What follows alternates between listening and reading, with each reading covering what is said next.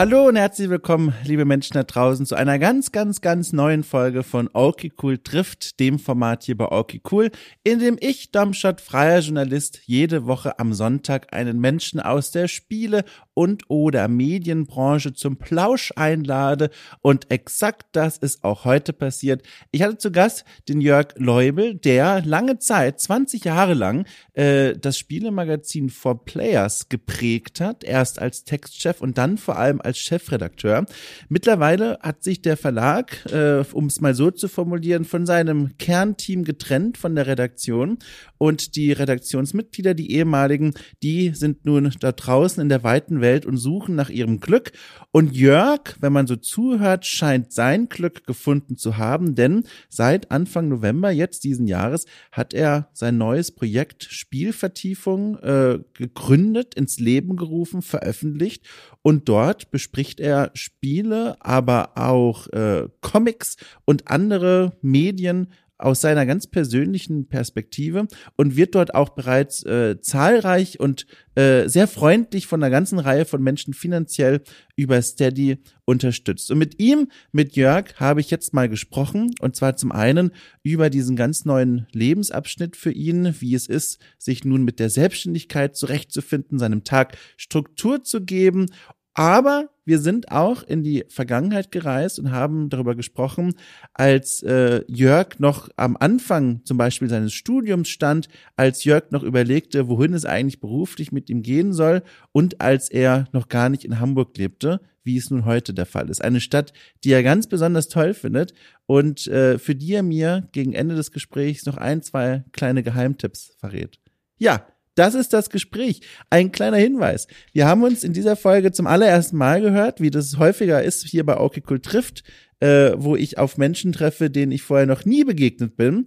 Äh, und das Einzige, was so ein bisschen schade war während dieses Gesprächs, das, und ich fürchte, es war meines, dass mein Internet ähm, einige Probleme gemacht hat. Es gab hin und wieder mal Verbindungsabbrüche.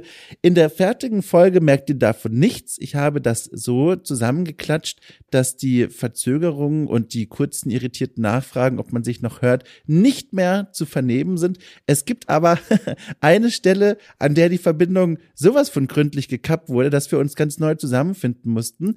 Äh, und diese Stelle habe ich im Podcast markiert mit einem ganz besonderen Soundfile direkt herausgegriffen aus einem der äh, wohl Lieblingsspiele von Jörg äh, und das an dieser Stelle auch sehr gut passt. Wenn es passiert, werdet ihr es hören.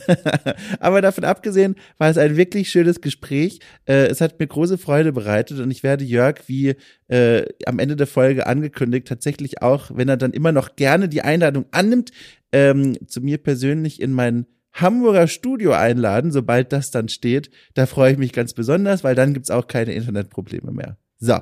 Und damit viel Spaß mit diesem Gespräch zwischen mir und Jörg Leubel.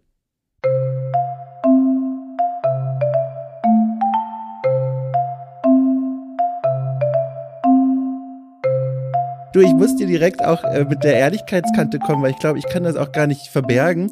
Ich bin heute wahnsinnig aufgeregt.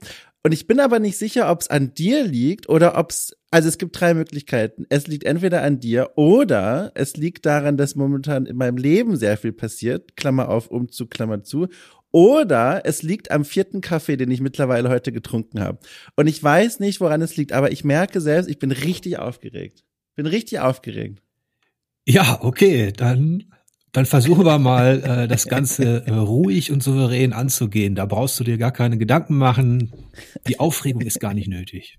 Du ziehst, ich, ich vermute, also ich vermute, es war tatsächlich der Kaffee in erster Linie. Also ich habe mich sehr darauf gefreut, mit dir zu sprechen, aber es fühlt sich sehr ungesund schon an, diese Art von Herzfrequenz, die ich gerade habe. Äh, was mich direkt neugierig macht, bist du eigentlich ein Morgenmensch? Ich kann mir vorstellen, dass nach jahrelanger Arbeit in einer Redaktion, wo es früh morgens losgeht, man äh, früher oder später dazu gezwungen gezwungen wird, ein Morgenmensch zu sein. Aber ist das etwas, was dir natürlicherweise gegeben ist oder musstest du dich da rein aufstehen? Ja, ich stehe meist sechs Uhr auf, gehe erstmal drei Kilometer laufen, dann mache ich Amateurboxen und schließlich nein. Also ich bin eigentlich, als Redakteur ist man, ist man in der Regel morgens noch nicht so richtig aktiv. Mhm. Ähm, da braucht man ein bisschen und normalerweise starten Redaktionen in Deutschland, wenn sie nicht gerade irgendeinen Schichtdienst haben oder so, ja so neun, zehn Uhr.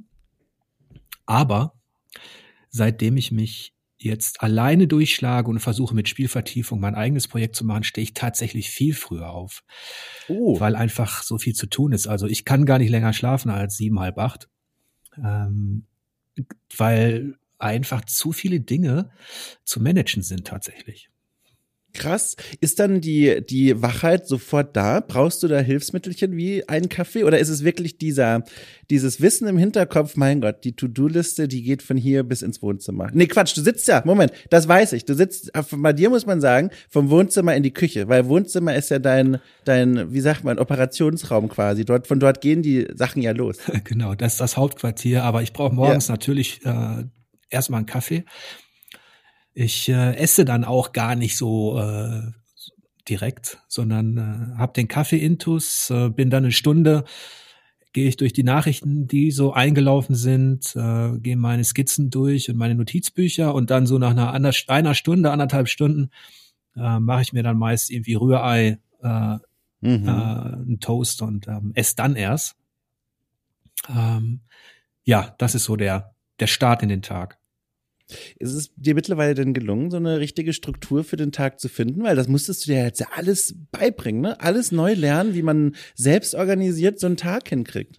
Ja, als Chefredakteur hast du natürlich auch eine, eine starke, äh, da war der Tag auch durchgetaktet. Mhm. Ähm, du hattest eine Struktur.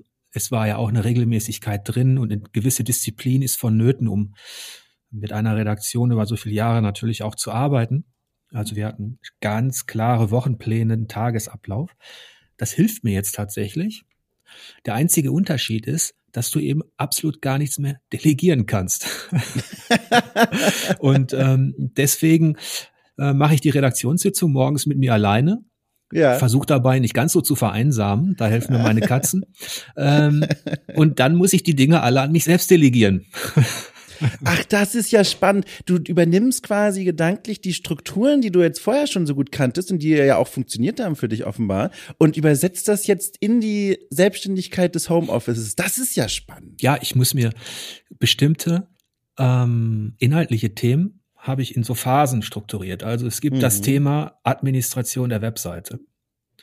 Es gibt das Thema Social Media, also Twitter, Instagram. Das ja. sind ja die beiden Kanäle, die ich bediene. Es gibt das Thema Nachrichteneingang und vor allem jetzt gibt es auch das Thema tatsächlich Kundenmanagement, oh. äh, weil ich ja Abonnenten habe und auch Mitglieder auf der Webseite, die Fragen haben, bei denen ich mich bedanken möchte. Da bin ich immer recht gewissenhaft, dass ich äh, versuche, möglichst schnell zu antworten. Und da das jetzt schon über 600 sind, ähm, äh, fängt das schon an, sage ich mal, so viel Arbeit zu machen, dass man da auch Schritt für Schritt das äh, angehen muss finde das super faszinierend. Ich habe vor meiner eigenen Selbstständigkeit, die ist vor knapp vier Jahren gestartet, war ich ja auch lange Zeit bei GamePro als Redakteur. Und dort, ähm, vielleicht liegt es an, unseren, an unseren unterschiedlichen ähm, Rollen in so einem Team, aber dort war es bei mir so, dass ich dann die Selbstständigkeit angetreten habe und erstmal willentlich jede Struktur eingerissen habe, die ich vorher gelernt hatte, einfach nur, weil es sich sehr gut anfühlte, jetzt mal komplett reinen Tisch zu machen und dann zu überlegen, so, und jetzt baue ich mir mit meinen Klötzchen wieder alles selber zusammen. Bei dir ist das ja eigentlich genau das Gegenteil, ne? Du übernimmst diese Institution, die du vorher gelernt hast, in deinen Arbeitsalltag. Ist das für dich so ein Sicherheitsnetz oder ist das einfach etwas, wo du gemerkt hast, damit kannst du super gut arbeiten? Das eine sind ja diese, diese Strukturen, die man gelernt hat und die sind ja, die kommen eigentlich auch schon von der Uni. Also wie gehe ich an ein ah. Thema ran, ähm, ich brauche eine Zeit für die Recherche, ich brauche eine Zeit für die Produktion und ich brauche eine Zeit für die Postproduktion, Veröffentlichung. Das sind Dinge, die habe ich schon mitgenommen in diese Redaktion, die, die, die mhm. kannte ich schon.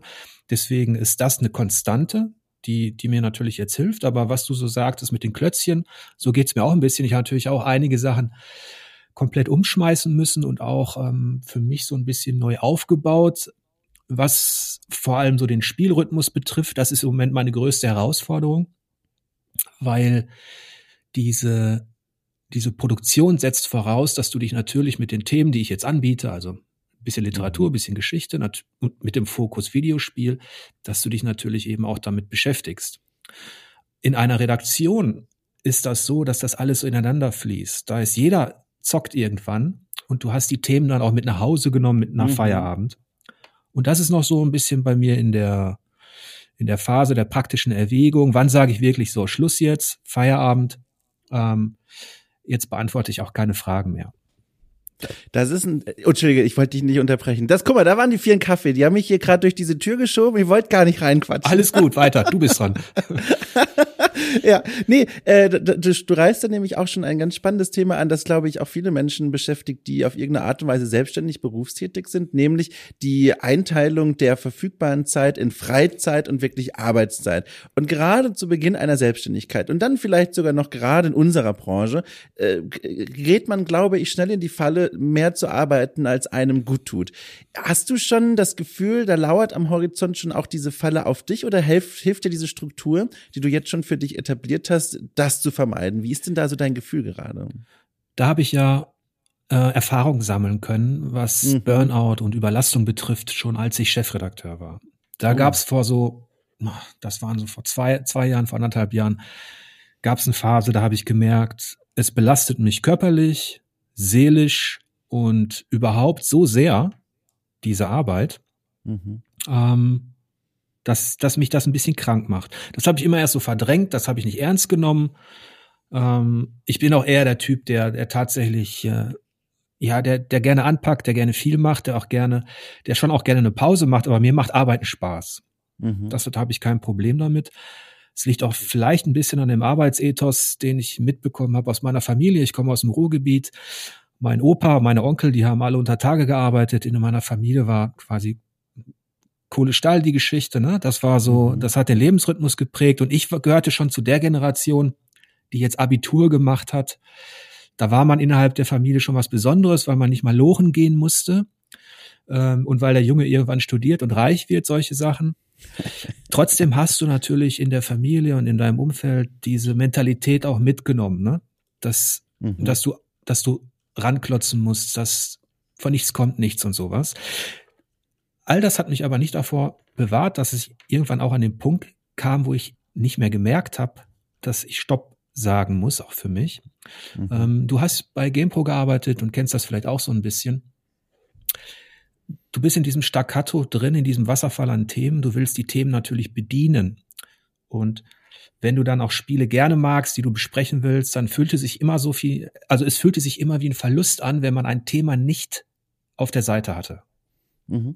Gerade wenn es einem am Herzen lag, wenn es jetzt vielleicht ein kleines Indie-Game war oder irgendetwas anderes, äh, was eben nicht offensichtlich sowieso besprochen worden wäre. Und dann hat man Folgendes gemacht. Es war Feierabend, weiß ich nicht, 18, 19, 20 Uhr, du kommst nach Hause, hast natürlich noch die Wegstrecke. Und was macht man? Man isst schnell was und dann zockt man weiter. Und das, was viele nicht so ganz verstehen, das kenne ich ja auch. Also in meiner Familie hat man sich auch gefragt, spielen, ist das denn Arbeit? du zockst ja nur den ganzen Tag. Selbst äh, äh, in unserer Firma gab es dieses Bullshit-Bingo, dass einige, die eben weiß ich nicht, tätig waren im Support oder irgendwie beim, in der mhm. Verwaltung oder in anderen Bereichen, die immer so ein bisschen, ja, die spielen ja nur. Dabei ist es natürlich richtig Arbeit, Themen zu durchdringen, zu analysieren und daraus Texte, äh, Videos oder irgendwas zu machen. Ja, ja. da kam ich halt an meine Grenzen äh, vor, vor anderthalb bis zwei Jahren. Und jetzt ist der Unterschied. Ich weiß, ich tue das alles für mich. Mhm.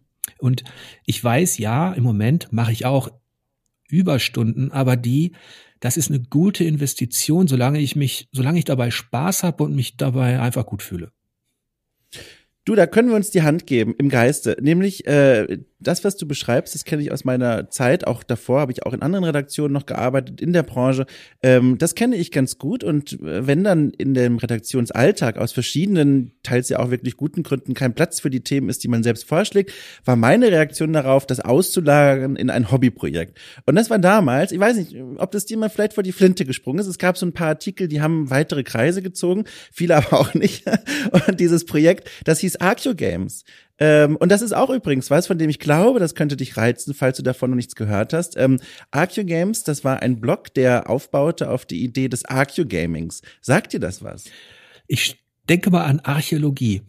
Ja, boah, das, äh, guck mal, spätestens ab jetzt lohnt sich das Gespräch für dich. Pass auf. Archeo Gaming, da setzt sich zusammen aus Archaeology und Gaming, ist eine Idee von einem amerikanischen Archäologen namens Andrew Reinhardt. Und der kam mal auf die Idee, ich will auch nicht zu lange die Tangente ziehen, aber er kam mal auf die zu sagen, in der in, in Spielwelten gibt es ja zum Beispiel auch Ruinen. Es wird, wird dort das Gefühl einer Vergangenheit aufgebaut von Vergangenem.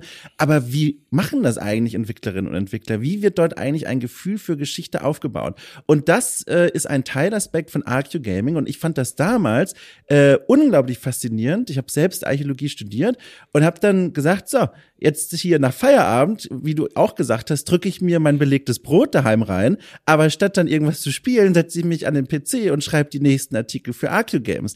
Da habe ich quasi meine, meine ganzen Ideen, die liegen geblieben sind, ausgelagert auf das Hobbyprojekt. Und dann bin ich dort angekommen, wo du Jahre später als Chefredakteur offenbar auch mal zumindest an der Tür geklopft hast, nämlich äh, richtig schön im Burnout. Wer hätte es ahnen können? Also ich war völlig ausgebrannt, das war ganz, ganz schlimm. Und jetzt kenne ich auch diesen Unterschied, den du beschrieben hast, äh, vor allem mit Okay Cool, aber auch mit anderen Sachen. Das, was ich früher im Feierabend gemacht habe, ist jetzt mein Hauptberuf.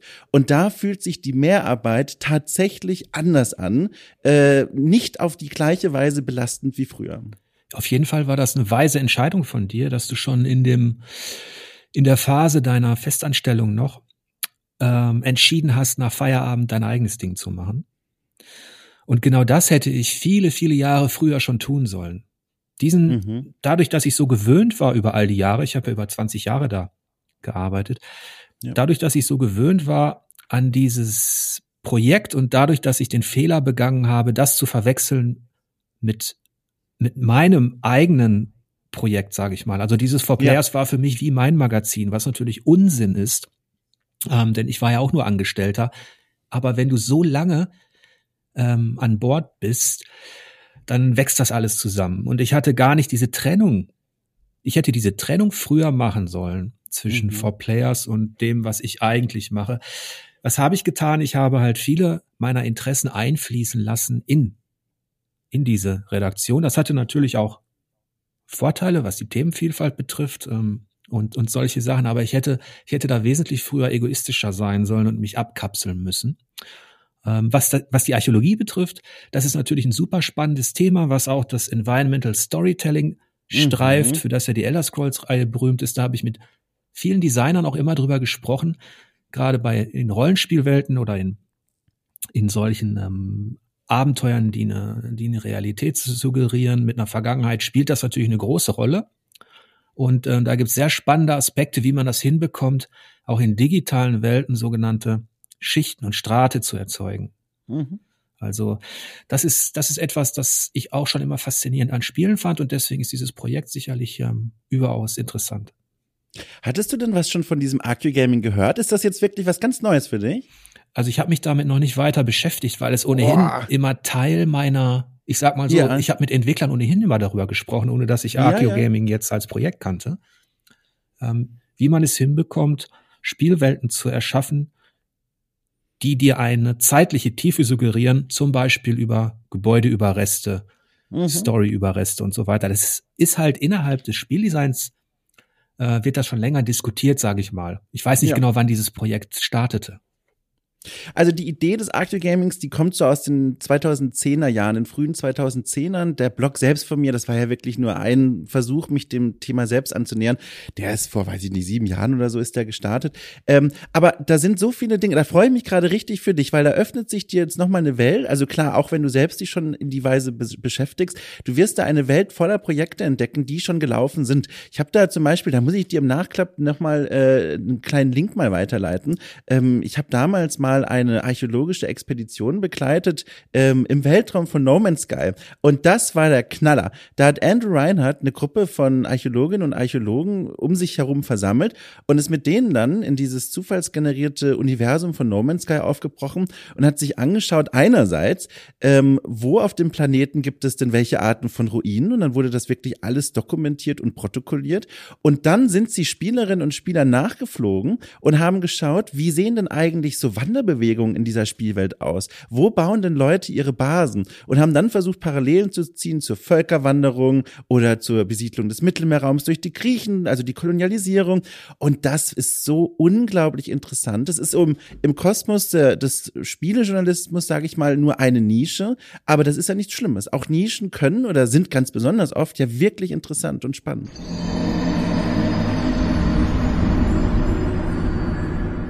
Aber das ist auch gar nicht schlimm, weil damit berühren wir was, was ich dich ohnehin fragen wollte, und zwar dein Studium. Ich habe ja geguckt und mich vorbereitet auf das Gespräch und dort in deinem Studiumsportfolio, sage ich mal, viele Dinge gesehen, die mich sehr angemacht haben. Geschichte, Skandinavistik, Ur- und Frühgeschichte. Bevor ich dahin komme, möchte ich was aufgreifen, was du eben so am Rande gesagt hast. Ähm, die Sache mit deinen Eltern und deren Jobs. Wie war das denn damals, als du dann verkündet hast, du möchtest so ein feingeistiges Studium anstreben, während quasi um dich herum immer noch Menschen in die Minen gegangen sind? Gab es da Unterstützung oder war das Irritation? Ja, ganz, der Bergbau ist natürlich schon ein paar Jahre vorher in die, in die Krise gekommen. ich fand und, aber das ähm, Bild so schön, deswegen ja. habe ich das einfach mal gelassen. ja, das ist schon okay. Also die Unterstützung äh, gab es erstmal, hätte es gegeben für die Berufe. Anwalt, ähm, Astronaut oder irgend, oder irgendetwas, was, äh, was schnell Geld bringt. Ja. Ich habe ähm, ich habe meine Familie so ein bisschen, ja, was heißt enttäuscht, aber als ich noch nicht genau wusste, was ich machen sollte, also nach der Bundeswehr, da hatte ich einen Test gemacht innerhalb dieser, innerhalb der Luftwaffe und die haben gesagt, du könntest Offizier der Flugsicherung werden. Mhm. Das sind die Leute, die dafür sorgen, dass die, dass die Kampfpiloten koordiniert werden und so weiter. Und da habe ich mir gedacht, okay, auf Berufsoffizier habe ich eigentlich keine Lust. Aber wenn ich hier die Qualifikation geschafft habe, wie heißt das denn im zivilen Bereich? Und das war der Air Traffic Controller. Mhm. Und dann habe ich mich bei der Flugsicherung beworben, bei der Deutschen Luft- und Raumfahrtgesellschaft äh, in Hamburg, habe den Test da bestanden und bin tatsächlich in diese Ausbildung Air Traffic Controller eingestiegen, die auch schon bezahlt wurde und da war meine Familie sehr glücklich. Oh. weil, weil die natürlich auch wussten, dass das äh, recht gut bezahlt wird, wenn man irgendwann äh, in der Flugsicherung aktiv ist. Und das war eigentlich auch der Grund, warum ich das gemacht habe. Ich ähm, bin recht früh Vater geworden und wollte natürlich dafür sorgen, dass da, dass da alles abgesichert ist. Mhm. Aber dann habe ich während der Ausbildung gemerkt, ja, ich könnte das bewältigen. Gerade so Geschichten wie Hand-Auge-Koordination, ähm, das Erledigen von vielen Dingen gleichzeitig, äh, mathematische Prozesse schnell durchschauen, das, das konnte ich schon. Aber ich habe auch gemerkt, wie unheimlich ernst das natürlich ist, was du da machst. Mhm. Sprich, mir hat meine spielerische Ausbildung all das Digitale, Joysticks, ähm, Arcade-Games, das hat mir tatsächlich ein bisschen geholfen, diese Prüfung zu schaffen. Aber als ich dann ähm, in dieser Ausbildung war und gemerkt habe, okay, du bist irgendwann verantwortlich mit deinen Skills für all das, was da oben am Himmel fliegt. Boah. Und du sitzt da wirklich unter aller, allerhöchster Konzentration, sitzt du da jeden Tag du wirst super bezahlt, aber du sitzt da und bist wirklich, das ist wirklich richtig ernst. Mhm. Dann habe ich mit ein paar älteren ähm, Leuten gesprochen, die halt schon ein paar Jahre da arbeiten, habe mich immer gewundert, dass die tatsächlich auch schon alt aussehen, obwohl die vielleicht erst 40, 50 waren. Ähm, und die haben gesagt, der Stress, die Belastung ist so hoch, ähm, da geht nie, du kommst nie in eine Routine alles wird ja auch dokumentiert. Alles, was du sprichst mit dem Piloten, wird im Hintergrund aufgezeichnet. Im mhm. Zweifel bist du am Ende auch noch verantwortlich und strafbar, äh, wenn was passiert. Und dann, ganz ehrlich, dazu bin ich zu viel Spieler ja, ja. und zu wenig letztlich auch vielleicht in dem Sinne Egoist oder am Geld interessiert. Ich habe die Ausbildung abgebrochen. Boah. Mhm. Ähm, und das war auch für mich dann der Bruch ein bisschen mit meiner Familie und der Übergang zu dem, okay, Jetzt mache ich nur noch das, was mich wirklich interessiert, auch wenn ich dafür jetzt erstmal kein Geld bekomme und gucken muss. Da habe ich dann das Studium der Geschichte und Skandinavistik angefangen. War denn dieser Gedanke des äh, Geldverdienens und der finanziellen Sicherheit einer, der dich da dann auch noch belastet oder begleitet hat? Oder war es wirklich so ein vollumfassender Befreiungsschlag, so wie du es gerade beschrieben hast? So dieses Nein, das ist äh, aus vielen Gründen nicht der Weg, der richtige für mich ist. Nee, es ist immer eine Belastung. Wenn du eine Familie gründest, wenn du ein junger Vater bist und ähm, nicht selbst für dich sorgen kannst, dann ist es immer eine Belastung. Man hat immer ein schlechtes Gewissen, dass man irgendjemandem auf der Tasche liegt. Mhm. Dann hast du noch die ganzen Gespräche gehabt mit den Behörden und der Verwaltung, da erinnere ich mich noch gut dran. Oh Einerseits hast du, hast du Abitur gemacht und warst bei der Bundeswehr, also bildest dir ein, du hättest in dieser Gesellschaft schon was geleistet. Aber sobald du dann beim Arbeitsamt saßt oder irgendwie, da kamen sofort Sachen wie, ja, was soll das hier studieren? Du kannst auch arbeiten gehen. Mhm. Ähm, und da habe ich ja, ja, habe ich ja gerade versucht, ne, diese Geschichte. Ähm, jetzt möchte ich aber wirklich etwas durchziehen. Da gibt's ja gar kein Verständnis dafür. Mhm. Also ich glaube, das hat sich vielleicht in der Gesellschaft schon ein bisschen gewandelt. Das merke ich ja auch. Ich merke es ja auch an meiner Reaktion, also mit meinen Töchtern, wenn die jetzt irgendwas machen wollen. Ähm, aber damals war das noch so, dass du dass man eine Sache möglichst durchzieht ähm, und ähm, das Verständnis für so akademische Berufe war überhaupt noch gar nicht so richtig da. Wusstest du denn dann schon zu Beginn des Studiums, wohin deine Reise da mal gehen soll? Also wolltest du vielleicht in einen Wissenschaftsbetrieb gehen? War das ein Vorsatz oder in ein Museum? Gab es da schon ein Ziel vor Augen? Das erste Ziel war, dass ich jetzt etwas durchziehen und beenden möchte, das mir Spaß macht. Mhm. Und ich kannte natürlich den Unibetrieb nicht. Das war auch alles sehr beeindruckend am Anfang. Ich weiß noch, wie ich mich immatrikuliert hatte, wie ich das erste Mal auf diesem riesigen Universitätsgelände in Bochum war, äh, in der Bibliothek, wie die ersten Kurse stattfanden. Und ich fühlte mich auch komplett überfordert und dachte, mein Gott, wie sollst du das denn jetzt schaffen?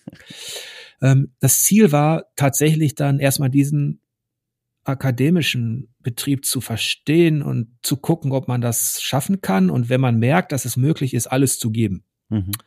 Und erst im Laufe des Studiums habe ich dann so ein bisschen auch meine Liebe entdeckt für eben genau das, was da stattfindet. Die Recherche in historische Themen, das alleine so die sich umgeben mit Büchern und mit anderen fremden Gedanken, die man erstmal so ein bisschen ergründen muss, die man am Anfang auch noch gar nicht versteht.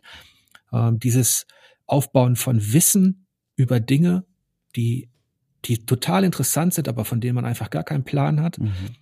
Das hat mir so gut gefallen und dann lief es auch einigermaßen gut, was das Feedback betraf, dass ich mir dann schon vorstellen konnte, dass ich mal, ja, an der Uni bleibe oder dass ich promoviere. Wie, wie warst du denn eigentlich so im Studium selbst? Ich, ich stelle mir vor, so von der Art, wie du beschreibst und auch wie ich dich jetzt kenne von außen so ein bisschen, äh, schon Bücherwurm im, in, der, in der Bibliothek liebend gern sitzend. Aber gab es auch noch eine andere Seite, der, der um 18 Uhr in der Kneipe sitzt und nur darauf wartet, dass die anderen auch nachkommen? Gab es da zwei, zwei Herzen in deiner Brust, zwei Seelen in deiner Brust? Nee, ich war tatsächlich ich war ja auch verheiratet, war ein junger Vater, ja. deswegen war für mich diese, diese Phase, ja. geh jetzt raus, mach Party und so, die kam für mich nicht in, in, mhm. in Frage. Ich hatte natürlich auch an der Uni hatten wir, haben uns getroffen, haben ein Bierchen getrunken und so weiter. Äh, ich bin auch noch mit alten Kollegen äh, weggegangen. Ähm, in Bochum hast du ja auch das Bermuda-Dreieck. Mhm. also da kannte ich jede Bar, aber die kannte ich auch davor schon. ähm, also von daher habe ich mich während des Studiums tatsächlich ähm, richtig reingekniet, wie so ein Bücherfresser. Wow. Also, das hat mir Spaß gemacht. Und dann hattest du ja auch die langen äh, Semesterferien. Die habe ich dann auch genutzt, um Arbeiten vorzubereiten, weil ich wusste ja, das ist jetzt mein zweiter Shot. Mhm. Ähm, das mit der Flugsicherung hat nicht geklappt. Äh, Familie enttäuscht, der Junge verdient doch kein Geld, jetzt wird da irgendwas Komisches, was man nicht definieren kann. Aber ich wollte auf keinen Fall, also ich wollte alles geben, dass ich das zu Ende bringe. Ja um möglichst schnell äh, da auch dafür zu sorgen, dass ich dass ich unabhängig bin und alleine für meine Familie sorgen kann. Ja, ja. Hast du während des Studiums auch noch irgendwo nebenher gearbeitet oder war das wirklich Studium, Studium, volle Konzentration darauf? Ja, ich musste immer wieder mal, war ich in Nebenjobs aktiv. Ja. Hab versucht irgendwas so, damals habe ich zum Beispiel auch äh, Kurzgeschichten mal veröffentlicht oh. in so einem oh. Science-Fiction- und Fantasy-Verlag ja. in Bochum. Ähm, da gab's aber immer nur so einen kleinen Obolus. Ich hatte den Vorteil, dass ich natürlich meine, also dass ich meine Familie überzeugen konnte, Leute, wenn ich das jetzt hier wirklich schnell machen soll, dann kann ich nicht nebenbei Vollzeit arbeiten. Ja, ja, ja, ja. ähm, das war dann der Vorteil, denn den haben natürlich einige nicht, die, die dann eben die Semesterferien durchmalochen mhm. mussten. Ich habe dann ab und zu zum Beispiel auf dem Bau gearbeitet auch, da hatte mein Onkel äh, mir da was äh, ermöglicht oder so, aber nicht regelmäßig und das ist auch das, was unsere Professoren sagten, wenn du den BA, damals war, glaube ich, in in Bochum, dieses Magisterreformprojekt war das erste in Deutschland, wo man den Bachelor machen konnte, der ja heute gang und gäbe ist. Ja. Und der einzige, der Abschluss, der eigentlich so richtig äh, etabliert war, war ja der Magister. Und damals haben die, die Profs schon gesagt, wenn du den Magister in der Regelstudienzeit machen möchtest, also von acht Semestern, dann musst du, dann darfst du dir keine Ausfallzeiten erlauben. Mhm. Wow. Ja.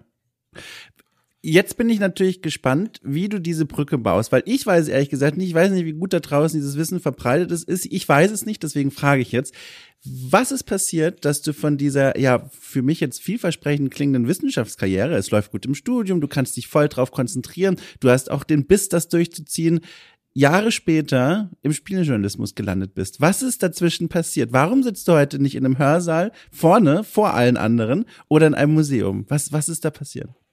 Ja, weil in Deutschland in der Regel nur all das richtig gefördert wird, was der Wirtschaft nutzt. Ach, verdammt. Das heißt, alles, was mit Betriebswirtschaft, fucking Kohle machen zu tun hat, alles, was irgendwie sexy und woke ist, wo man irgendwo Umsatz wittert, all das wird auch gefördert. Mhm. Auch im Unibetrieb mittlerweile. Und die Geisteswissenschaften hatten es da eigentlich immer schwer. Ja. Und letztlich ist es so, dass du natürlich auch mit diesem Abschluss Möglichkeiten hast, aber als dann die Phase kam, wo ich gemerkt habe, ich könnte mir durchaus vorstellen, zu promovieren, an der Uni zu bleiben und meinetwegen Historiker zu werden oder Sprachwissenschaftler. Als ich das gemerkt habe und mich dann wirklich ernsthaft informiert habe über die Aussichten an den Lehrstühlen in Deutschland und ich war auch in Norwegen, da habe ich ein Auslandssemester mhm. gemacht und da ähm, hatte ich eigentlich auch jemanden, ähm, der Historiker war, wo, wo wir schon fast ein Thema hatten für eine Promotion. Aber da habe ich auch das Feedback bekommen, dass der akademische Nachwuchs zum Beispiel in Norwegen, dass die da natürlich erstmal ihre eigenen Landsleute bevorzugen, weil der eben, weil das eben dort auch eine Nische ist. Und Norwegen ist schon ein reiches Land. Und zurück nach Deutschland habe ich es dann auch versucht und bis zur Promotion wirst du unterstützt. Mhm. Aber wenn du dann diesen, diesen, diesen Doktor hast und an einem Lehrstuhl bist, dann sieht's dann wirklich düster aus, wenn du nicht gerade so viel gute Beziehung hast zu einem Prof oder so, dass du wirklich selber aktiv in die Lehre gehen kannst. Mhm. Also in Forschung und Lehre. Und da hat man mir absolut gar keine Hoffnung gemacht. Und man muss auch ehrlicherweise sagen, dass die Elite in diesem Bereich der Geisteswissenschaften natürlich auch ein, das ist so ein Zirkel, da sind wirklich ähm, Leute unterwegs, die beherrschen dann eben nicht drei, vier Sprachen, äh, sondern sechs bis acht. Mhm. Äh, die haben dann eben schon veröffentlicht. Das ist etwas, das ich nicht schaffen konnte. Also ich habe während meines Studiums nicht wissenschaftlich veröffentlicht. Ja, ja. Und also mir fehlten da zum einen vielleicht so diese letzten nötigen Puzzlesteine und zum anderen war die Aussicht auf einen Job nicht gerade rosig, weil er eben auch nichts gefördert wird in mhm. Deutschland tatsächlich. Mhm. Ja.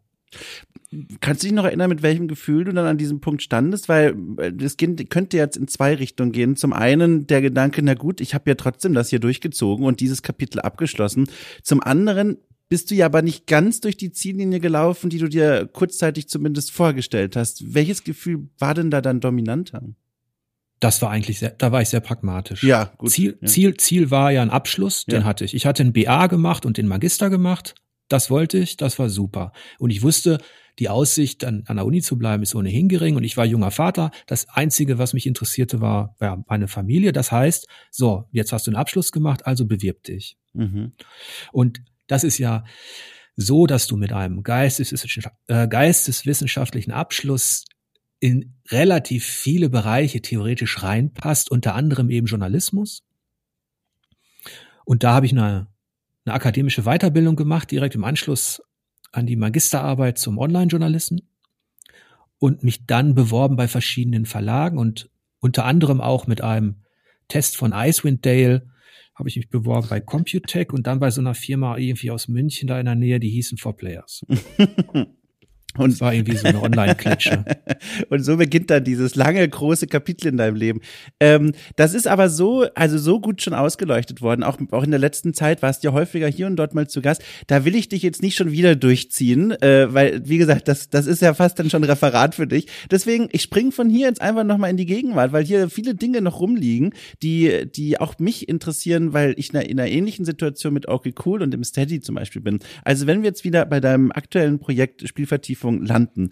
Äh, du hast ja schon gesagt, du bist da bei Steady und, und äh, bekommst dort auch momentan reichlich Unterstützung merkst du, dass das irgendwas mit dir macht? Weil das ist ja jetzt plötzlich eine ganz andere Form von Beziehung zu Leserinnen und Lesern, weil die ja quasi direkt in deinen Geldbeutel reinzahlen äh, und beziehungsweise auch die Gulden wieder rausnehmen aus dem Portemonnaie, wenn ihnen was nicht gefällt. Hast du da schon gemerkt, dass das irgendwie für dich ein Umdenken erfordert, dass irgendwas mit dir macht?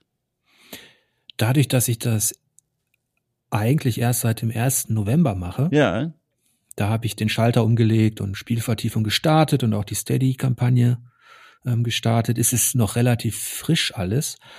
Was ich merke, ist, dass ich auf der einen Seite sehr dankbar und auch ein bisschen demütiger geworden bin, mhm. weil man ja wirklich sagen muss, da draußen gibt es so viele Leute, die über Spiele sprechen. Und nicht nur Leute, sondern eben auch Verlage, Magazine, Angebote größerer Art, wer sich informieren will heutzutage, der hat ja gar kein Problem, der wird ja, der wird ja überrollt und kostenlos. Mhm. Das heißt, niemand braucht irgendeinen Cent zahlen für eine Information über Spiele. Äh, warum? Und man kennt sich ja selbst. Ähm, also man ist ja auch ein Egoist. Äh, man ertappt sich irgendwann dabei, wie man, wie man sich vielleicht fragt, mein Gott, wann kommt denn die nächste, das nächste coole Breaking Bad auf Netflix oder so? Weil die anderen Folgen alle nicht ran, keine Ahnung. Also man ist so ein Konsument für sich, der mhm. natürlich äh, auch gerne Dinge in sich hineinstopft, möglichst günstig oder am besten kostenlos. Ja, ja. Und demütig geworden und dankbar geworden bin ich in dem Moment, wo ich gemerkt habe, dass, dass es äh, zumindest auch eine Form von Wertschätzung da draußen gibt für Arbeit, die Leute investieren in diesem Hobby, ähm, so, so dass man bereit ist zu sagen, okay, ich gebe dir dafür ein paar Euro. Ja. Das ist, ähm, das hat mich unheimlich gefreut und damit habe ich auch nicht gerechnet, äh, wenn ich ehrlich bin, weil, weil das ja schon was Besonderes ist, wenn Leute dir für eine Berichterstattung direkt Geld geben. Ja. Und auf der anderen Seite, wenn sie dann sagen, sie stellen die Unterstützung wieder ein. Ich weiß nicht, ob du schon mal jetzt äh, seit dem 1. November eine Mail bekommen hast, mal von Steady, Person XY hat das Abonnement beendet. Äh, das ist etwas, wo ich mich mit Kolleginnen und Kollegen ausgetauscht habe, was durchaus äh, hier und da sehr für traurige Momente gesorgt hat, weil das ist eine relativ anonyme Mail. Dort steht nur drin die Person, der Namen du vielleicht sogar noch im Kopf hast, beendet die Unterstützung. Und äh, ich kenne da, wie gesagt, einige, die haben da schon sehr traurige Stunden deswegen erlebt, weil man sich dann in Selbstzweifel vielleicht stürzt oder fragt, mache ich irgendwas falsch oder woran kann es gelegen haben und, und was war das Problem? Hätte ich was tun können? Hast du auch schon diese Momente gehabt? Hast du schon eine von diesen Kündigungsmails bekommen? Ja, äh, schon viele. Ja. Äh, es ist ja auch so, dass die Leute, die ein, die ein Monatsabo abschließen, das ähm, ist, wie gesagt, das war ja jetzt am 1. November, mhm. dass ich gestartet bin. Das, die laufen ja dann jetzt auch aus. Das heißt, die Kündigen kommen da rein. Bei denen, die ein Jahresabo abschließen, ist ja auch so, dass, dass einige, die eben dieses Abosystem eigentlich nicht mögen, weil sie vielleicht schon mal in die eine oder andere, ja, ich sage jetzt mal, Abo-Falle getappt sind oder einfach nicht gekündigt haben, dass die dann meist sofort kündigen. Ja. Da habe ich mich auch am Anfang erschrocken. Hui, jetzt, jetzt, jetzt hat, jetzt hat jemand, da hat man sich gerade gefreut, dass jemand ein Jahresabo abgeschlossen ja, genau. hat und äh, drei Minuten später ist es gekündigt aber da darf man, das darf man auch dann natürlich nicht so persönlich nehmen, wenn man sich einfach äh, in die Rolle hineinversetzt der Leute, die, die einfach auf Nummer sicher gehen wollen, damit es einfach nicht verlängert wird. Ne? Ja, ja. Ich weiß noch nicht, es ist, da bin ich aber ganz ehrlich, ist für mich natürlich auch, trotz der Tatsache, dass ich weiß, dass der Zuspruch innerhalb dieser Steady ähm, Community oder innerhalb dieser Steady Angebote ist ja sehr hoch. Da bin ich sehr dankbar dafür. Trotzdem ist es natürlich ein bisschen tückisch und ähm, Gerade wenn man merkt, dass so ein Thema wie Elden Ring, das habe ich jetzt relativ ausführlich besprochen mit drei ja. Vorschauen in drei Podcasts, aber da merke ich natürlich auch, dass Leute dann, die haben dann dieses eine Thema, was sie interessiert, dafür wird das Monatsabo abgeschlossen und dann sind sie weg. Das ist, das lässt sich, ja, es ist wie es ist, das lässt sich nicht verhindern. Ich, ich glaube aber, dass die Mentalität der Leute, die bereit sind, für gute Berichterstattung zu bezahlen, eher so ist, wenn die merken, dass da eine Konstanz ist, die ich natürlich noch nicht haben kann. Mhm. Dann kommen die vielleicht auch wieder oder bleiben eher da. Hast du auch schon bemerkt, dass sich da äh, womöglich so ein Effekt einstellen kann oder man zumindest das Gefühl dafür bekommt, es ist Potenzial in diesem Raum für dieses, für diese Tendenz, dass man merkt, manche Themen, wie zum Beispiel bei dir, Elden Ring, kommen gut an, sage ich mal, interessiert viele Menschen, die schließen daraufhin vielleicht sogar ein, ein Abo ab, wenn du darüber berichtest oder deine Gedanken zu diesem Spiel teilst, dass man dann so in diese Richtung kommt, äh, dass man sich denkt, na gut, vielleicht sollte ich noch mehr zu diesem Thema machen, wenn es so viele Menschen interessiert. Und dass man damit plötzlich wieder in einer Ecke landet, in einer kleinen Mini-Redaktion, von der man ja vorher eigentlich ausgebrochen ist. Also vorher waren wir beide ja in Systemen drin, in denen das Interesse der Menschen da draußen die Berichterstattung zu großen Teilen mitbestimmt hat, nicht nur, aber zu großen Teilen, weil die Finanzierungssysteme so aufgebaut waren. Und jetzt in dieser Creator Economy, sage ich mal, gibt es dieselben Dynamiken auch und dass man da aktiv eigentlich dann sich selber immer wieder vor Augen halten muss, nee, das ist ja eigentlich genau das, was ich nicht machen muss äh, oder nicht machen will. Ist das auch schon so ein Gefühl bei dir gewesen, was du gemerkt hast, oh, diese Dynamiken existieren auch, auch hier in diesem kleineren Rahmen? Der Vorteil war vielleicht, dass ich von Anfang an gesagt habe, was ich in diesem Wohnzimmer anzubieten ah, habe. Mh. Und weil die Leute, die mich kannten von meiner Arbeit als Chefredakteur, die wussten natürlich, dass es, dass ich bestimmte Themen wie eben die Souls-Reihe behandle. Mhm. Und Elden Ring hatte ich von Anfang an versprochen, weil ich gar keinen Hehl daraus gemacht habe, dass ich mich darauf riesig freue. Deswegen war schon klar, dass der Fokus auf dieser Berichterstattung liegt. Ähm, die Gefahr, dass ich jetzt, ich habe ja drei Vorschauen dazu gemacht, dass ich jetzt daraus dann nochmal drei mache jetzt, die ist relativ gering, weil ich von Anfang an diesen Plan hatte, bestimmte Themen ausführlicher zu behandeln, die mich besonders interessieren. Ja. Da muss man sich natürlich auch aus, ähm, ja, man muss ähm, effizient arbeiten und es ist natürlich hilfreich, wenn du ein Thema hast, aus dem du ein bisschen mehr machen kannst. Ähm, das, das hilft natürlich. Man kann ja nicht in dieses Staccato als Solist einer Redaktion, wo du immer so eine, wo du immer so eine, so, so eine Staffelübergabe hast, sofort das neue Thema am nächsten Tag. Das schaffst du ja nicht. Mhm. Mm, ich habe zum Beispiel die ganzen SEO-Analysen Analytics-Sachen, die ganzen Keyword-Geschichten, die habe ich, die ignoriere ich tatsächlich. Ja. Weil ich auch relativ klar gesagt habe, ich gehe damit nicht auf Reichweite mit dieser Spielvertiefung. Also ich biete ein Format, das nennt sich Erkundung aktuell gratis an quasi. Das sind so verlängerte News, die aber eigentlich auch, ähm, eigentlich sind es Gedanken über irgendetwas, was gerade passiert. Mhm. Und alles, was dahinter ist, was Richtung Vorschau, Rezension, Vertiefung geht, das ist exklusiv. Und da hilft es mir ja auch gar nicht, ähm, äh, wenn ich da jetzt, klar kann es positiv sein, eine Verstärkung. Wenn dieses Thema gerade on vogue ist, ist die Wahrscheinlichkeit wahrscheinlich höher, dass vielleicht der ein oder andere Abonnent dazukommt, aber das ist nicht Teil meiner, meiner Taktik. Ja, ja, ja. Wo würdest du denn eigentlich sagen, stell dir mal vor, wir würden uns in ein paar Jahren hier wieder treffen, dann sogar vielleicht mit der Internetverbindung, die gut funktioniert oder sogar persönlich. Äh, was würdest du, was müsste denn passiert sein, dass du mir sagst, so Spielvertiefung voller Erfolg? Ist der Maßstab Hauptsache erstmal, du kannst davon hauptberuflich leben oder geht es auch um inhaltliche Dinge, ein, ein, ein, ein Fußspuren hinterlassen in der spielejournalistischen Berichterstattung? Was schwebt denn dir da so vor? Was, was sind denn so die Erfolgsmarker für dich? Äh, das erste Ziel ist, dass ich davon leben kann. Ja.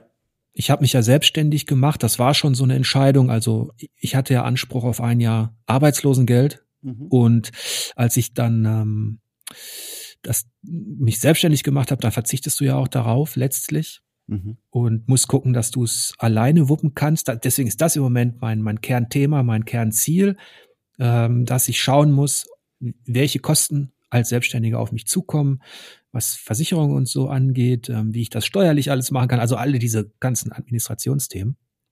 Und wenn ich dann jetzt, sage ich mal, im Februar, März merken sollte, dass das könnte ich schaffen, dann wäre ich sehr, sehr glücklich. Also um Fußspuren hinterlassen und sowas, Duftmarken, Journalismus, ähm, das interessiert mich eigentlich gar nicht, weil ich da ohnehin meine eigene, ja. wie soll ich das sagen, ich habe mein eigenes, meinen eigenen Qualitätsstandard für mich. Ich muss aber niemandem irgendwas beweisen. Und ich hatte jetzt die Gelegenheit, über 20 Jahre irgendwo rumzuduften. Das reicht mir jetzt erstmal. Verstehe. Du, auch sowas, was mich auch so ganz grundsätzlich interessiert, wenn du mal so in dich hineinhorchst und hineinschaust. Was ist denn so gerade dein Gefühl? Welche, welcher Gefühlszustand überwiegt denn da gerade so? Weil die Frage, was ich da im Hinterkopf habe, ist, ne, wenn man deinen, deinen Beruf und vor allem ja auch deinen, deinen Weggang dann von Four Players und all die Umstände mal so in Betracht zieht und auch deine Erfahrungen, die du in der Branche gesammelt hast und hier und da mal davon erzählt hast. Ich sehe hier auch viel Grund, auch einfach verbittert zu sein. Verbittert über eine Branche, die in vielerlei Hinsicht diese Bitterkeit auch verdient, in meinen Augen. Auf der anderen Seite hast du dieses wunderbare Projekt da jetzt hier aus der Taufe gehoben und triffst da auf Zuspruch und Menschen, die direkt dich unterstützen und sagen, hier, Jörg, das ist richtig toll. Wie sieht denn da gerade der Gefühlssturm in dir drin aus? Das ist ja nach all den Wochen und Monaten, die ich jetzt hinter mir habe, gab es da viele Extreme. Und ich glaube, ich habe in irgendeinem Gespräch gesagt, dass ich Teile dieser Branche auch verachte. Ja. Mit Branche meine ich in erster Linie aber die Mechanismen, die dazu führen, dass sie so ist, wie sie ist. Und die mir gezeigt haben, wie dumm, dämlich und ähm, gierig Leute sein können mhm. und damit auch viel kaputt machen. Das ist etwas, da muss man aber auch sehen, dass es das eben auch in anderen Branchen gibt, die viel rele relevanter sind für unsere Gesellschaft. Das heißt, diese kleine Spielebranche, ja, die machen Millionenumsatz, ja, die haben die Filmbranche überholt, ja, da gibt's Arschlöcher, aber, und da gibt's auch viel Dummheit, aber das hast du in anderen Bereichen auch. Jetzt bin ich raus aus dieser Maschinerie und ähm, habe auf der anderen Seite gemerkt, dass mich verbindet mit allen Spielern da draußen, egal ob die studiert haben oder nicht, ob die nur was zocken, bla blub, verbindet mich immer noch diese Leidenschaft am Spiel ja, selbst. Ja. Ja. Ich, ich gehe jetzt auf die 50 zu, aber ich fühle mich dem Spiel noch so extrem verbunden in seiner Grundfaszination, dass es eben ein Einfallstor sein kann in andere Welten, andere Abenteuer. Ähm, ja, dass die am Ende die Leidenschaft und Liebe für dieses Hobby überwiegt eben all diese Störfaktoren. Ja, ja. Das, das klingt für mich aber nach einem sehr schönen State of Mind. Also, dass, dass hier nicht ähm, im Hintergrund schon eine, eine bissige Kolumne auf Spielvertiefung geplant wird, vielleicht sogar ein regelmäßiges Format, in dem du dir die Baustellen in deinen Augen nach und nach vorknüpft und mal abarbeitest, sondern es fühlt sich wirklich an, als würde da ein Mann in sein U-Boot steigen und einfach ganz weit unter die Wasseroberfläche fahren und einfach da unten in diesem U-Boot jetzt hier seine Sachen schreiben und veröffentlichen und die dann mit dem Fax nach oben schicken. Das ist so die, die Stimmung, die ich hier von diesem Projekt bekomme. Und das muss ich sagen, das, das klingt geradezu heilend.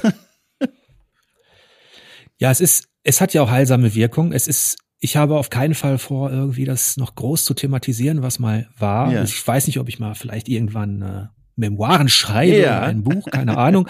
Aber ich habe, Spielvertiefung ist wirklich ähm, leinenlos hin zu Abenteuern, zu Dingen, zu positiven Dingen. Und ich bin auch ein Freund von, ich habe ja negative Energie, kenne ich. Ja. Sowohl was, also aus dem kompletten Umfeld, was User, Communities, Arbeitgeber und so weiter anbelangt. Ähm, da ist viel Battle, da ist viel, da ist auch viel Destruktives so in der Luft. So, und dagegen kann man sich schützen, wenn man ein starkes Team hat, wenn man selbstbewusst auftritt und wenn man einfach mal sagt, bis hierhin und nicht weiter. So, das habe ich hinter mir, das habe ich gemacht. Ich möchte auch niemanden irgendwie von irgendetwas überzeugen, sondern ich habe Lust, mit Leuten zu diskutieren und für Leute zu schreiben, die zumindest eine Grundsympathie für das haben, was mich beschäftigt, was, was ich tue. Und ähm, ich brauche niemanden, ich möchte gar nicht, wie soll ich das sagen, ich will niemanden überzeugen oder irgendwie, mir geht's nur noch um dieses Teilen von Interesse, was vielleicht dafür sorgt, und das beobachte ich jetzt schon, dass man eben mit kreativen Leuten eben spricht, wie jetzt mit dir zum Beispiel. Du hast auch Archäologie studiert, du hast auch diese Bezüge. Mhm. Das sind also die Dinge, die man in seinem, ja, die man in seiner Rolle als Chefredakteur für ein größeres Magazin hast du die natürlich alle gar nicht auf der Uhr aus ja. verschiedenen Gründen. Ja. Das war hier auch wirklich ein, ein, also ein Segen auf eine Art, als ich dann selbstständig war und plötzlich die Zeit und Kapazitäten hatte, so ein Projekt wie dieses hier überhaupt aufzubauen. Also hier jede Woche Menschen aus der Branche treffen, ob jetzt aus der Spielebranche, also die, die Spiele machen oder aus dem Spielejournalismus. Das ist eine Bereicherung. Das war eine Möglichkeit, die erst durch diese Selbstständigkeit erst da war. Ähm, ich würde auch das mal noch vielleicht noch als kleinen, als kleine, als kleinen Kickstart nehmen für eine Frage, die so ein bisschen zum Ende unseres Gesprächs hinführt, solange die Internetleitung noch hält. Ich sitze hier mittlerweile mit großer Angst, weil ich Angst habe, dass direkt der nächste Durchbruch kommt. Aber die Frage kann ich mir noch. Und zwar, das passt auch schön ins Reisemotiv, das wir vorhin schon hatten. Äh, Hamburg. Ich ziehe da jetzt bekanntlich um. Ich habe es jetzt hier und da schon raushängen lassen. Und ich weiß ja auch, du wohnst da oder zumindest dort in der Ecke. Gibt es denn von dir Lieblingsorte in dieser Stadt? Dinge, wo du sagst, Dom, da bin ich super gerne oder dort ist es eine Empfehlung, mal vorbeizuschauen, die du jetzt mit mir hier teilen kannst und willst? Da hast du, da brauchen wir ein bisschen länger. Ja, sehr gerne. Also Hamburg, Hamburg, Hamburg hat so viele tolle Orte. Das ist, ähm, ja. das ist wirklich eine, ja, nicht ohne Grund eine Wahlheimat von mir die, die eben all das symbolisiert und auf den Punkt bringt zwischen Elbe und Alster, was ich mir von, von einem Tor zur Welt halt so ähm, vorstelle. Zumal bei mir ist ja auch so, ich hatte die Perspektive Skandinavien immer schon. Mhm. Und da bist du natürlich äh, in Hamburg einfach näher dran am Norden. Ja. Ähm, da kannst du einfach viel, viel erkunden. Du bist viel schneller natürlich dann, dann da, wo du, wo du vielleicht sein möchtest schöne Orte in Hamburg. Also natürlich der Hafen. Mhm. Äh, Wenn es jetzt nicht gerade zur, zur, zur Rush Hour irgendwie ist oder so, oder zu einem Festival, wo man da nicht mehr vorwärts kommt. Also am Hafen gibt's viele schöne Orte, an denen man auch sein kann, wenn man den Trubel nicht mag. Mhm. Die muss man nur suchen. Dann die, die Parks. Hamburg ist ja unheimlich grün. Oh ja. Ähm, das gefällt mir wunderbar. Da gibt's so viele Ecken. Also das ist, also du hast Planten und Blumen und dann hast du da diese alten Gebäude, in denen sich zum Beispiel auch das ähm, historische Museum befindet, was ich empfehlen kann. Überhaupt, oder äh, nehmen wir die Hafen City mit den alten Kontoren, wo du ja auch das Maritime Museum hast. Ähm, Hamburg kann dich, trotz der Tatsache, dass es fast in Grund und Boden äh, bombardiert wurde, mhm. kann dich Hamburg auch noch in seine Vergangenheit entführen, architektonisch. Es gibt auch ein, ein, paar schöne Ecken mit, mit Fachwerkhäusern und so, wo dieses, wo man sich vorstellen kann, dass gleich der Kutter da vorbeikommt und die Sachen abgeladen werden. Äh, ganz zu schweigen von Essen und Trinken. Mhm. Das würde jetzt zu weit führen. ähm, du kannst einfach so gut essen und trinken in Hamburg. Ähm, du hast äh, das im Schanzenviertel, Karolinviertel ist eines, wo ich mich sehr gerne aufhalte. Ja. Das entspannt mich total da in der Bar zu sitzen und die Menschen zu beobachten.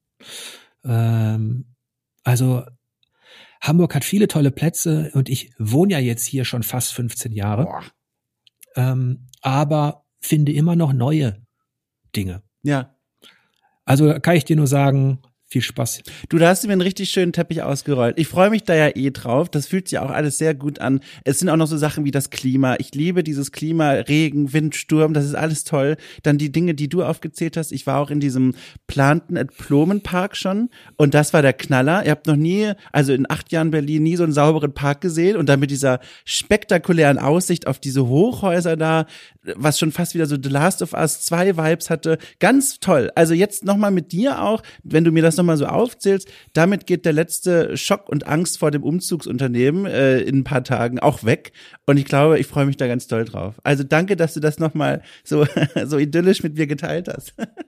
Ja, da nicht für. Ja, ja guck mal, und wenn wir gerade schon beim Danksagen sind, du, ich danke dir für deine Zeit und auch die Nerven. Es ist nie einfach, wenn dazwischen mal das Internet sagt, ich habe keine Lust mehr. Umso ausdrück, äh, aus, aus, oh Gott, ich kann gar nicht mehr sprechen, umso, umso vehementer, umso vehementer werde ich dir meine Einladung aussprechen, wenn die, wenn der Umzug geklappt hat und ich in vielen Jahren dort immer noch wohne und du auch, dich einzuladen zu dem geplanten Format Okay Cool trifft wieder und dann sogar persönlich, dann kannst du dich an meinen Wohnzimmertisch setzen mit vorbereiteten Mikros und dann machen wir das mal richtig, so richtig eins zu eins live, falls du Lust hast.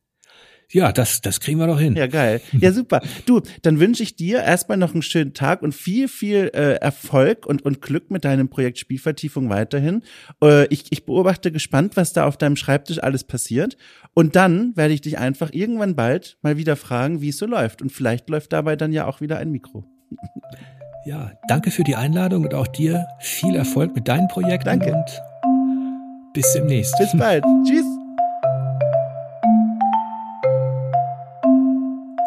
So, das war's. Das war mein Gespräch mit Jörg Leubel. Äh, rückblickend muss ich gestehen, dass vielleicht die Auswahl des Dark Souls Du bist gestorben Sounds gar nicht so eine kluge Wahl war. Weil, äh, also ich persönlich äh, habe da fast schon unangenehme Flashbacks an die vielen Male, wo mir das passiert ist. Und ich kann mir vorstellen, dass es euch da draußen auch so geht. Naja, lasst es mich wissen. Auf einem Kanal eurer Wahl. Idealerweise äh, lasst ihr mich noch was anderes wissen, nämlich, dass ihr dieses Magazin und dieses Format so fantastisch findet, dass ihr es auf iTunes mit fünf Sternen bewerft. Das würde mich natürlich wahnsinnig freuen. Ebenso würde mich freuen, wenn ihr in den Show Notes den Link findet zur Steady-Seite dieses Magazins. Äh, dort könnt ihr für knapp fünf Euro okay cool unterstützen. Und als Dankeschön gibt's nicht nur das gute Gefühl, was Richtiges getan zu haben, sondern auch jeden Freitag extra Podcast-Folgen, in denen ich mich mit den verschiedenen Aspekten der Spielkultur auseinandersetze, große Klassiker der Spielegeschichte nachhole und mit Gästen bespreche, Audioreportagen produziere, Diskussionsrunden führe. Da ist eine ganze Menge Kram dabei. Guckt einfach mal rein, würde mich wahnsinnig freuen. Oder auch einfach nur, wenn ihr dieses Format hier, das ja frei für alle jede Woche erscheint, finanziell wertschätzen wollt. So. Und damit passt aber auf. Wir hören uns nächste Woche wieder bei Okay, cool.